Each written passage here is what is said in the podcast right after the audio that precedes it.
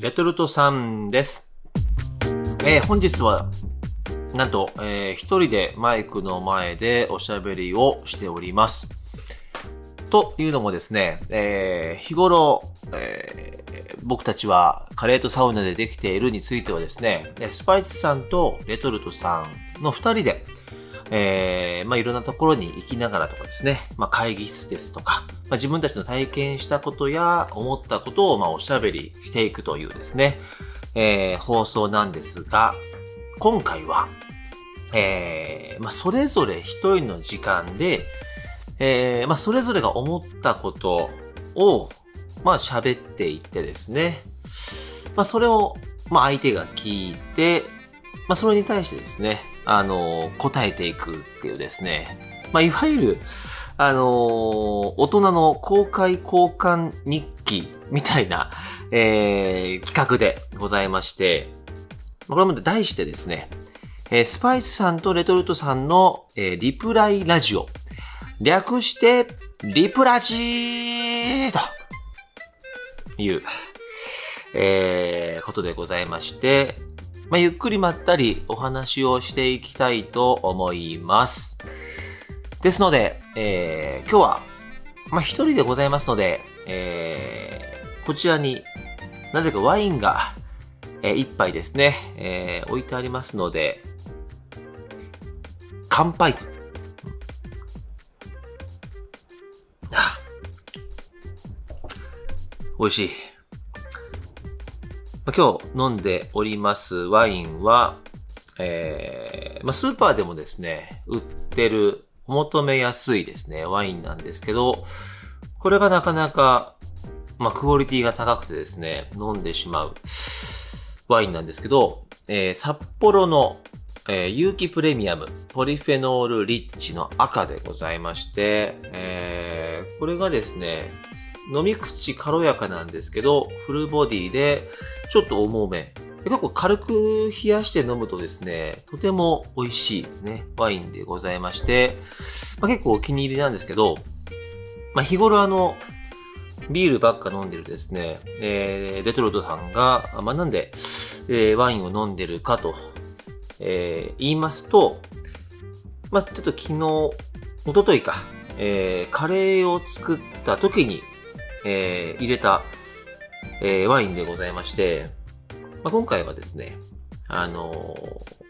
ボンディさんインスパイアの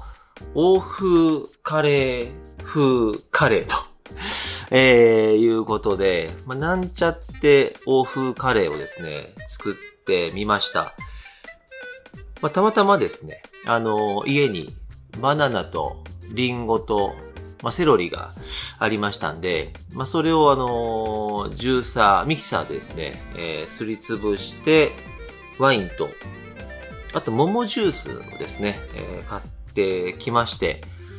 えーまあ、欧風カレーを作ってみたんですけど、なんだろう、欧風カレーって、まあ、作ってすぐ食べるよりも、まあ、結局あれ、翌日のカレーがうまいってあるじゃないですか。せっかく作ったんだからうまい方がいいよなと思ってね、毎回毎回こう、こうカレーにじらされるんですけど、あの、作って粗熱を取って、冷蔵庫に入れて、で、まあ、こう、翌日なのか、その翌々日に食べるっていうですね、いう工程が必要なので、毎回毎回こう我慢をしながら、えー、食べるんですけど、まあ、今日はこの、ラジオ放送がありましたんで、もうちょっと楽しみに、えー、我慢、我慢してね、2日間、えーこのカレーの完成を待つことができまして、これやっぱうまくできたなと、えー自画自賛しております。でね、これあの、ぜひぜひ、あのーやってみてほしいんですけど、レトルトさんですね、実はあの、カレーに、この鰹節をですね、パラパラ入れるのが結構好きでして、えー、まあちょっと味変になるので、試してもらいたいなと思うんですけど、この鰹節もですね、ちょっとこう、あの、物産展で買ってきたんですけど、これ千葉県のね、鴨川って、まあ、観光地ありますけども、鴨川の、まあ、長井商店さんっていうですね、とこが販売している、食べるカツオ。ね。当たり前だろうってね、話なんですけど、この、まあ、パッケージになった鰹節なんですけど、結構実は知る人ぞ知る、えー、この房州節っていうですね、あの、千葉県の、えー、土地の鰹節でございまして、まあ、それをですね、えー、入れてるんですけど、結構長いことこれ食べ続けてるんですけど、開封してからしばらく経ってるのに香り豊かでございますので、まあ、ぜひぜひちょっとあの、お試しいただければなと思います。という感じで、えー、今日は、えー、何喋ろうかなとね、えー、思いながら、だらだらと今食べてるものを説明してしまったんですけど、今日は、そうですね、今ちょちょうどですね、自分の目の前にある日経新聞の夕刊の記事にですね、書いてあることをちょっとお話ししようかなと思います。まいろいろですね、あの、記事が書いてあります。えー、アルファベット8%現役ですとか、えー、男性の更年期障害どう対処するとかですね、まあ、いろいろな記事がある中で、まあ、一番気になったのが一面の、本当に、えー、どでかく書いてあるんですけど、まあ、記事を読みますと、民間初の、えー、月着陸失敗と、えー、いう記事があるんですけど、これあの、まあ、なんでこれちょっと気になったかなと思うとですね、えー、このやってる、まあ、民間初の、えー、月面着陸ということなので、あの、宇宙のですね、あの、スタートアップ企業、iSpace さんがですね、あの、12月に、えー、この打ち上げられた、えー、まあ、ロケットですね。このロケット自体は、あの、アメリカのスペース X、イーロン・マスクのスペース X が、えー、この打ち上げたロケットなんですけど、そこにですね、月面着陸船を、まあ、搭載した、えー、その月面着陸船が iSpace さんの、まあ、ものなんですよね。まあ、なのでその月面着陸船、着陸船を乗っけた状態で、年末12月からですね、4ヶ月半くらい、えー、ずっと宇宙を飛行し続けて、この4月の26日の未明にですね、えー、ついに、えー、月面着陸に臨んだんですが、えー、その着陸開始からですね、1時間後に、えー、通信が途絶えてしまって、まあ、失敗と、えいうようなですね、え実験、まあ、事故があったわけですと。いやもうこの月面着陸っていうものがそもそももうな、1966年か。にですね、まあ、旧ソ連が初めて月面着陸をした後ですね、その3年後にアメリカが初めてこのアポロ計画で、えー、初の友人、まあ、人が乗っかった状態で月面着陸を成功させたと。えー、まあ、この時のですね、まあ、名言に、このアームストロングさんがですね、まあ、一人の人間にとっては小さな一歩だが、まあ、人類にとっては大きな飛躍だという名言を残されていたので、でその後、こう、レトルトさんがですね、もうボンボコボンボコ、もう月に到着しまくってんのかなと思ったらですね、意外や意外、えー、その後50年ちょっとかな？50年くらい、えー、実はこの月面着陸というのはですね、えーまあ、人類は行っておりませんで、その1969年以降は、2013年に、まあ、中国が、えー、国として初めて月面着陸をしたりとかですね、まあ、月の裏側への着陸っていうのをしてみた、しているらしいんですけど、それ以降はですね、イスラエルとかインドとかも、あと JAXA もですね、月面着陸をですね、失敗をしているんですね。で、今回も、まあ、その iSpace さんが、まあ、民間企業として世界初の月面着陸を目指したんですけども、まあ、失敗ということで、やっぱこの月面着陸っていうのはかなりこう難易度の高いものみたいでして、えー、まあやっぱ月の重力が地球の6分の1ですとか、ぱ月面方向にこう、なんだろうな、減速しながらこう4本足でこう着陸するっていうのがですね、かなり難しいらしくてですね、どうしてもこの着陸の時にですね、えー、うまくいかないということでございます。まあ、その影響もあってか、この iSpace さん、まあ、株価も下がってしまっていてですね、かなりこう、まあ、良くない影響が出ているらしいんですが、この、えー、CEO でもあります、えー、袴田武さんはですね、めちゃくちゃポジティブに今回の失敗を捉えてまして、もう次への大きな一歩となりましたと言ってるわけです。この新聞記事をこう読んでて、あのー、とてもなんだろう、ぐっと来たのが、この夢をなんかこう実現させようっていうですね、規模がでっかくていいなっていうね、えー、素直に思ったんですよね。そう。まあ、レトルトさんなんかはね、こう、サラリーマンやってて、でっかい夢今ありますかって言われて、あれなんだろうみたいな。美味しいカレーが食べたいとかね。もっともっと素敵なサウナに行きたいっていうね。そういうのもあるけども、で、なんかこう、人類初の、まあ、民間企業として世界初の月面着陸がしたいなんてね。なんかそういうなんか、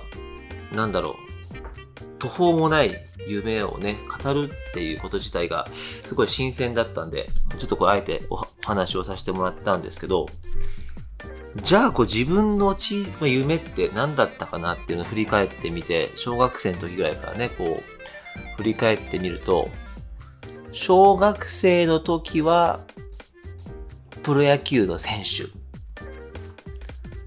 で、ちょっとなんか違うかなって。中学校に入ったらなんか野球部坊主じゃなきゃいけないから、坊主嫌だなつってね。あの、スラムダンクは流行ってるし、バスケだなみたいな。バスケ始めて、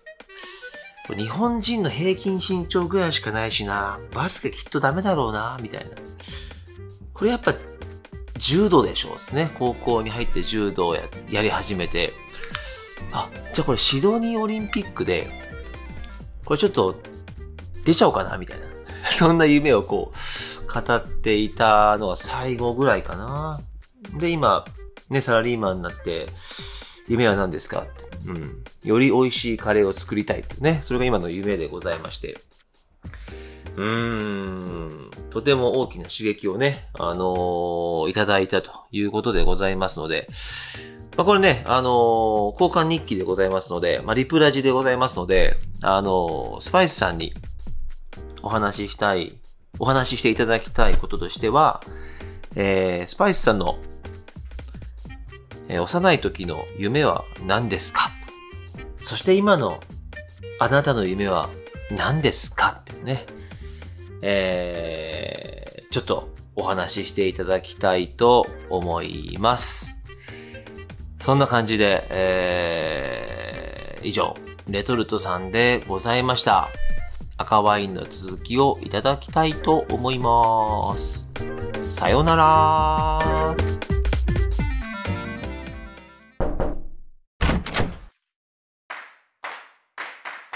レトルトさん、お疲れ様でございました。ここからは、僕的後半戦、スパイスさんがお届けしてまいります。今回、リプラジってことで、えー、スパイスさん、レトルトさんからのバトンを受け継いでのトークとなります。お付き合いよろしくお願いします。えー、リプラジ初めてでしたけれども、なんともレトルトさんらしかったですね。宇宙の話？着陸？星が見えたのかな？そこには。レトルトさんっぽいなと思いながら、なんかこうやって一人で話してみると、なんだろうな、個性っていうか、キャラクター出るなと思っていて、ね、掛け合いだとこうなります。一人で喋るとこうなります。これもまた新しい発見かなと思いながら聞かせていただきました。いただいたご質問。幼い時の夢、今の夢。ということなんだけども、幼い頃の方からいこうかな。幼稚園とか小学校の低学年ぐらいまでは、パン屋さんとかね、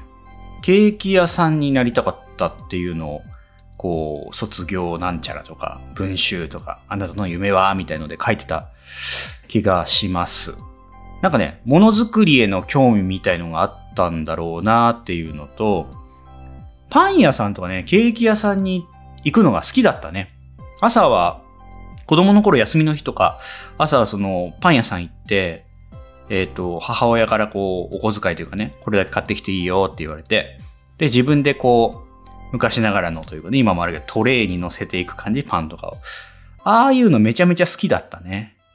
うん、そういうのもあったのかな。で、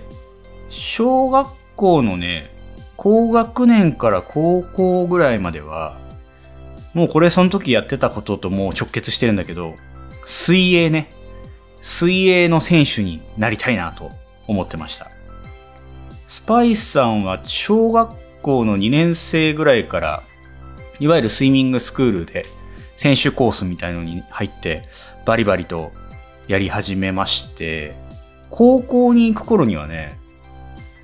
関東大会で中3の時2番とかになってね、種目は平泳ぎだったんですけど、高校に行くんですね。千葉県でその時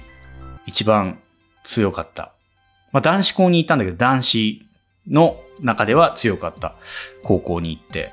バリバリやりましたね。なんかがむしゃらに、その時は、なんかそのスポーツにのめり込んでいたというか、これでもう生きていくんだみたいな感じで、他のことあんまり考えてなかったんじゃないかなと思って、うん。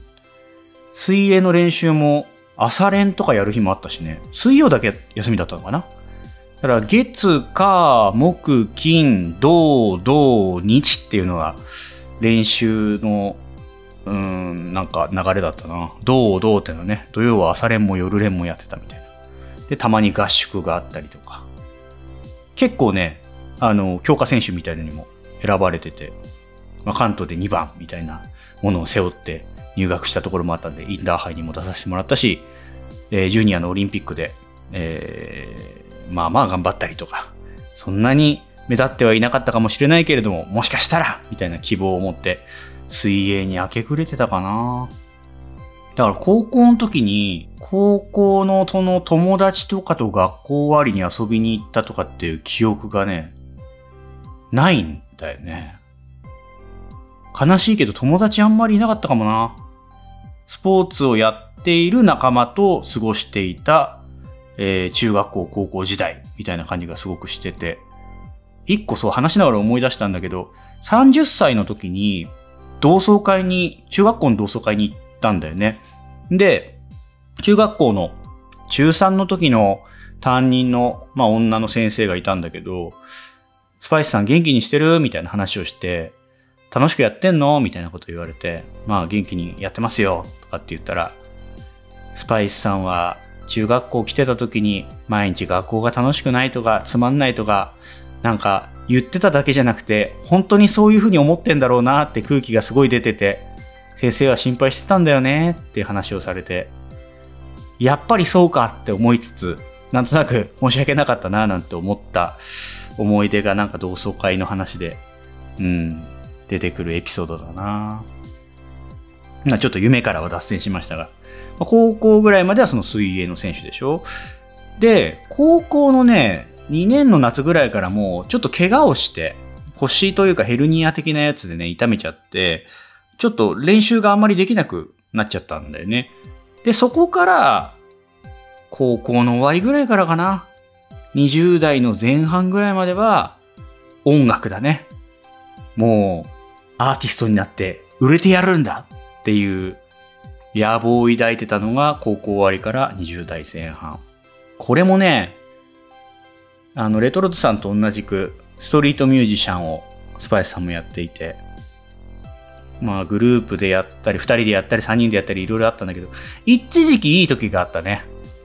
一応メジャーデビューさせてもらって、とある地域ではまあまあ有名になって、でもやっぱり売れなくてね。うん。夢も見たし、挫折もしたし、ギスギスもしたし、うん、楽しい思いもしたんだけれども。まあそういうのが20代半ばぐらいまでかな。でね、25歳くらいからは正直言ってね、夢っていう夢はちょっとなくなってしまったかもしれないなっていうのが今考えてて思ってるところかな。なんか25歳くらいまでは好きなことを中心に他のものはもう全部捨てるみたいな感じで生きてきたから、うん。なんかその後は模索しながら夢とか考えるよりもどうやって生きていこうとか自分は何者なんだみたいな模索しながら生きてたみたいな感じだったのかなって思うなだその後はフリーランスでね個人事業主ってやつですか？なんか、街のお祭りのイベントの、こう、ステージのね、出演者をブッキングしたりとか、まあ大きい大手の音楽マネジメント会社の業務委託を受けてね、マネジメントの仕事を始めたりだとか、あとはカメラマンもやってたね。ライブとかいろいろ撮りに行って、埼玉スーパーアリーナとか、ね、いろんな国際フォーラムとか、いろんなところに行って、ライブの写真を撮ったりするカメラマンをしたりとか、そういうのをやっていた感じだったかな。夢を、夢がなんだかもわからないままね。うん。覚えてるところまでの夢っていうと、まあその25歳ぐらいまで。で、今の夢っていうのをちょっと考えてみたんだけど、実はあんまり夢という夢がないっていうのが正直なところ。みんなは夢ってありますかね？ちょっと漠然とした質問だけど。なんかね、スパイスさんはあんまりこう、夢を、なんだろう、語ることは大事だと思ってるんだけど、語れる夢がないっていうのがスパイスさんの現状で。僕でキをね、こうやって聞いてくれてる皆さんにはもう伝わってるかもしれないですけど、スパイスさんは結構現実思考派なんですよ。レトルトさんはもちろん現実も見てるだろうけど、夢見がちなタイプなのかなって思ってて、好奇心旺盛なタイプというかね。でもそのスパイスさんの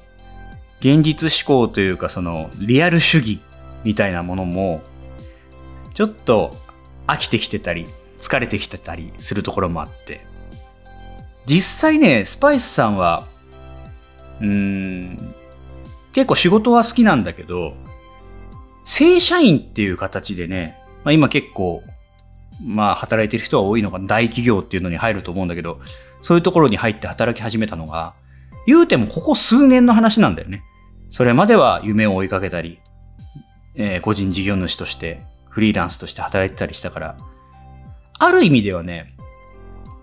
働き始めてからも、なんていうのかな、フレッシュな感じで今仕事をできてる感じがまだあって、新卒で入社した人とかはさ、もう10年とか15年とか、ね、もちろん大きい会社、小さい会社、いろんな形があると思うんだけど働いてきてて、スパイスさんの場合は、本当しっかりこう、その湯に使って、うん、すいません、会社をお湯に例えてしまいましたが、まだ数年だからね、ああ、こういうのが会社ってあるんだなとか、社内政治ってこういう感じかとか、まだまだ面白がってるところがあって、仕事へのやりがいみたいなのもまだまだあるっちゃあるんだけど、じゃあ仕事への夢があるかっていうと、まああるような、ないような。うん。まあそんな語れるほどの夢はないよね。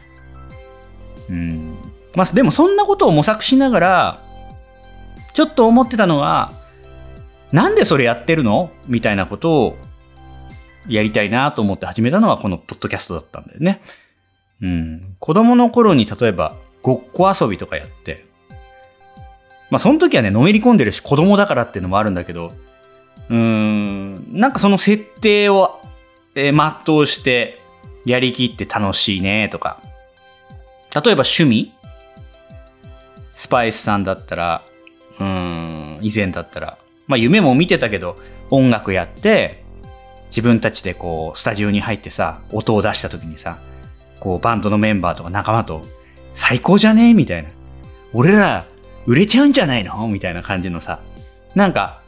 うん、お客さんもね、ライブしたってそんなに来な、来やしないのにさ、